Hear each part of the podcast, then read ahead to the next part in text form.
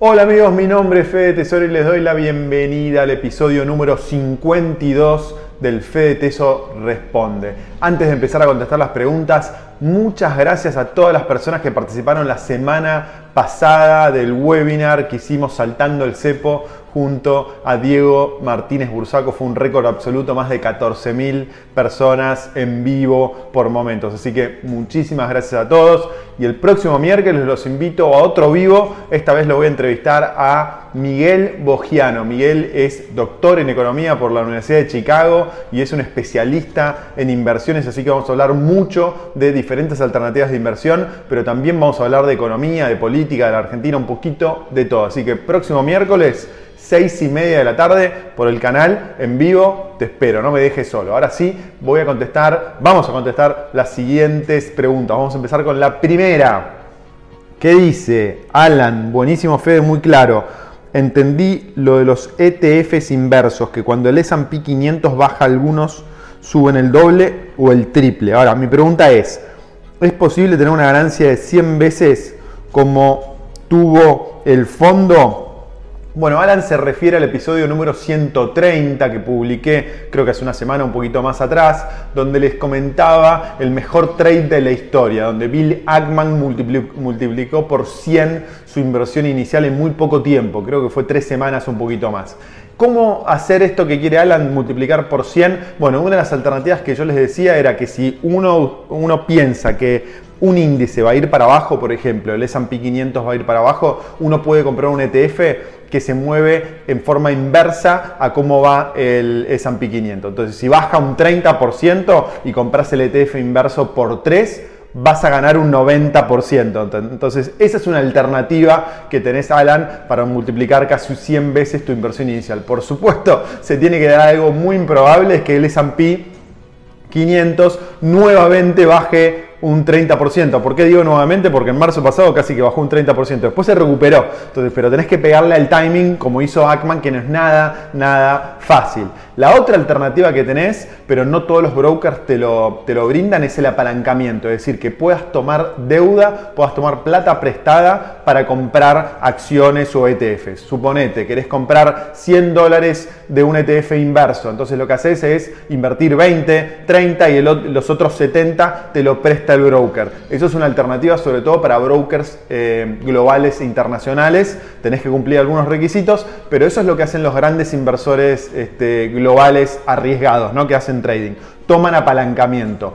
Es muy peligroso hacer eso. Un ejemplo anterior te ponía era como manejar una Fórmula 1. Si no sabes manejar, te podés hacer pelota contra la pared. Bueno, tenés que tener mucho cuidado porque así como tenés posibilidad de ganar, también tenés posibilidad de perder y mucho. Vamos con la próxima pregunta.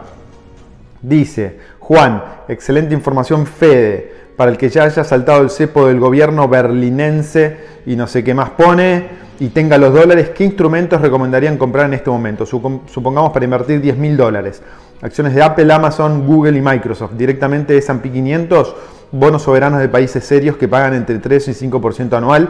La idea es invertir a mediano y largo plazo, digamos con plazo de entre 2 y 5 años.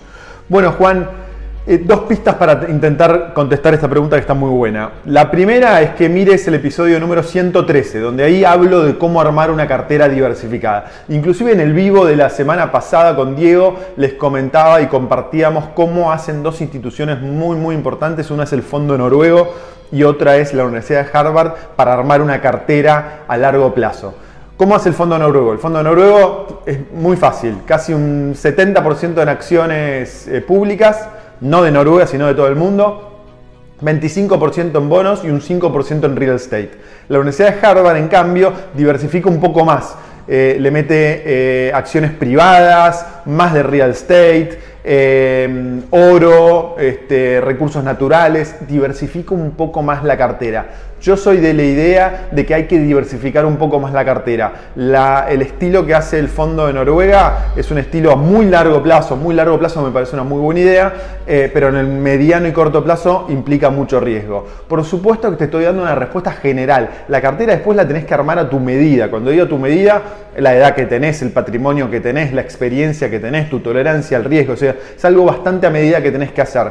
Pero eh, digamos, en, en aspecto general, creo que tenés que seguir más o menos cómo invierten los grandes, cómo invierte Noruega y cómo invierte Harvard. Entonces yo trataría de hoy no tener más de un 40% en acciones, porque creo que estamos en un punto bastante alto, entonces tendría un 30-40% en acciones, 30% en renta fija, a mí me gusta mucho el real estate, tendría un 20-30% en real estate y el resto en oro o en recursos naturales. Ese podría ser una buena división, pero acordate, no existe la cartera perfecta para todo el mundo, la tenés que armar a tu medida. ¿Cómo podés armarla a tu medida? Estudiar, entender cómo funciona cada instrumento, pero también fíjate cómo, invierten los grandes, metete para saber cómo invierte Harvard y otros grandes inversores institucionales y eso te puede dar una pista. Vamos con la próxima pregunta. Martín dice, ¿fuiste de alguna manera un visionario con la intervención del gobierno en el contado con liquidación de hoy en día? ¿Cómo seguís viendo los CDRs como instrumento? Martín, bueno, Martín, gracias. Se refiere a que hace bastante, tiempo, ya meses, que vengo diciendo que el gran riesgo del CDR y, es que intervengan en el, mercado, que la CNB saque resoluciones que de alguna manera destruyan el instrumento, que ya lo está haciendo, ya hace varias semanas que está poniendo restricción tras restricción tras restricción para tratar de controlar el precio del contado con liquidación, por lo tanto tratar de bajar la brecha entre el dólar oficial y el dólar semilibre, ¿no? porque hoy el dólar contado con liquidación y MEP es semi-libre porque tiene ese parking de 5 días. El que es realmente libre hoy por hoy es el dólar blue, pero estamos en el medio de la cuarentena, entonces es un dólar también bastante eh, raro en este momento. Entonces, ¿cuáles son mis perspectivas? Mis, perspectivas son malas. ¿Por qué? Acuérdense en el episodio 126 donde le decía que eh, estamos viviendo la peor crisis de nuestras vidas. Y creo que realmente la economía argentina está muy mal, pero puede estar mucho peor. Entonces, ante ese escenario y ante un incremento en la brecha, mi punto de vista, mi eh, feeling, mi sensación es subjetiva, por supuesto, es una sensación, es que el gobierno, la CNB, va a seguir poniendo restricciones para tratar de controlar la inevitable disparada en el dólar que se va a dar, sobre todo cuando salgamos de la cuarentena. Entonces, mi impresión es que ante un escenario malo, el CDR no te va a cubrir 100% de los problemas que pueda haber en la Argentina, lamentablemente. Ante un escenario bueno o ante un escenario que, la cosa no se vaya, eh, digamos, este, de mal, puede, puede servir, pero mi eh, punto de vista es que como inversores tenemos que prepararnos para el peor escenario aún si no llega, porque si llega estamos cubiertos y si no llega sigue nuestra vida normalmente. Entonces yo creo que gradualmente hay que salir de, los CDRs, o por lo menos una parte, no hay que estar con todo el patrimonio de los CDRs y armar una cartera en brokers internacionales fuera de la ley argentina. Esa creo que va a ser la única forma de salvaguardar tus ahorros. Vamos con la próxima pregunta. Hola Fede, Leandro dice, antes que nada muy bueno el canal, te empecé a seguir en la cuarentena y, y ver tus videos y me enganché a full. Grande Leandro, gracias tengo una duda existencial para arrancar en el mundo de las inversiones y yo compro una acción. ¿Dónde va mi dinero? Por ejemplo, compro una acción de Coca-Cola. ¿Mi dinero le llega a Coca-Cola o queda en manos de una sociedad de bolsa? Gracias, saludos. Leandro, bueno, es una pregunta básica, pero es una muy buena pregunta y seguramente muchos tengan la duda. La respuesta, te voy a dar la respuesta concreta y después te voy a dar un poquito de contexto. La respuesta concreta es que ese dinero no va a Coca-Cola y tampoco va al, broker o, a la sociedad de bolsa. Va a la persona que, que vendió las acciones. Pensemos que cada vez que nosotros compramos acciones de Coca-Cola, de Apple o de cualquier empresa, estamos en el mercado secundario. ¿Qué quiere decir el mercado secundario? Que son personas, individuos que intercambian acciones, intercambian 10 eh, acciones de Coca a una persona que quiere vender y vos la comprás. Entonces el dinero pasa de vos va, por el broker y el broker se lo da a la otra persona y se cobra una comisión en muchos casos, ¿no? Entonces los brokers son intermediarios, no se quedan con el dinero de los inversores. Entonces eso es el mercado secundario que son la mayoría de las transacciones. Pero a veces puede pasar que la empresa emite acciones por primera vez. Eso se llama el mercado primario. Es cuando es una IPO, Initial Public Offering, o oferta pública inicial. Eso es cuando una empresa emite acciones por primera vez. Pero acciones, empresas como Coca-Cola no están en esa situación, tienen acciones hace muchísimo tiempo. Eso pasa con las empresas nuevas. Ahí es el único momento cuando, si vos compras acciones de esa empresa, ese dinero va a la empresa pero en la oferta pública inicial, en el mercado primario. Todo lo que es el mercado secundario es una transacción entre particulares y los brokers son meros intermediarios. Vamos con la próxima pregunta. Hubo muchas preguntas sobre este tema, que es sobre el tema del oro. Dice, hola Fede, buen día, Gonza. Ya hace unos meses quiero cambiar mis dólares por oro de 24K, pero todavía no lo hice porque no sé bien sobre el tema del oro. Le preguntó a un familiar cercano y me dijo que tenga cuidado porque cuando lo compras, lo compras caro y después lo tenés que vender barato. ¿Qué, opinión, ¿Qué opinión me podés dar? Gracias, saludos. Ezequiel también pregunta sobre lo mismo. Dice, he visto muchos videos y he notado que poco mencionas al oro físico, por ejemplo, como el que vende el Banco Ciudad como inversión. Quería empezar a comprar, pero no estoy seguro si sea buena inversión a 3-5 años, ya que su valor es algo volátil. ¿Vos recomendás una inversión de este tipo? Bueno, en el episodio número 127 hablamos de oro. Te compartí un poco la, visión de Elstein, eh, que él hoy está muy pro oro yo creo que es una buena idea hoy el oro para un porcentaje de la cartera. No, no, no, no invertiría un porcentaje muy importante de la cartera, un 10, 5, 15% como mucho. Pero me parece que es mejor comprar oro a través del ETF GLD, que es un ETF que replica el precio del oro. ¿Por qué? Porque te evitas dos problemas. El problema es dónde guardar el oro y el problema de eh, el spread entre la compra y la venta. En el ETF compras y vendés al mismo precio. Como dijo Guadalupe, creo que era, eh, Gonza, perdón, tenés, una vez que cuando compras oro físico tenés dos problemas. Primero, asegurarte que sea buena calidad, que te vendan un lingote, una moneda, lo que sea de buena calidad. Si vas al Banco Ciudad o vas a nombres, eh, a empresas renombradas, no tendrías que tener problema, pero tenés ese riesgo, la calidad. Y segundo, que tenés mucho spread entre la compra y la venta. Entonces, solamente tiene sentido, en mi opinión, comprar oro físico si es una inversión de muy largo plazo que pensás dejárselo a la nueva generación,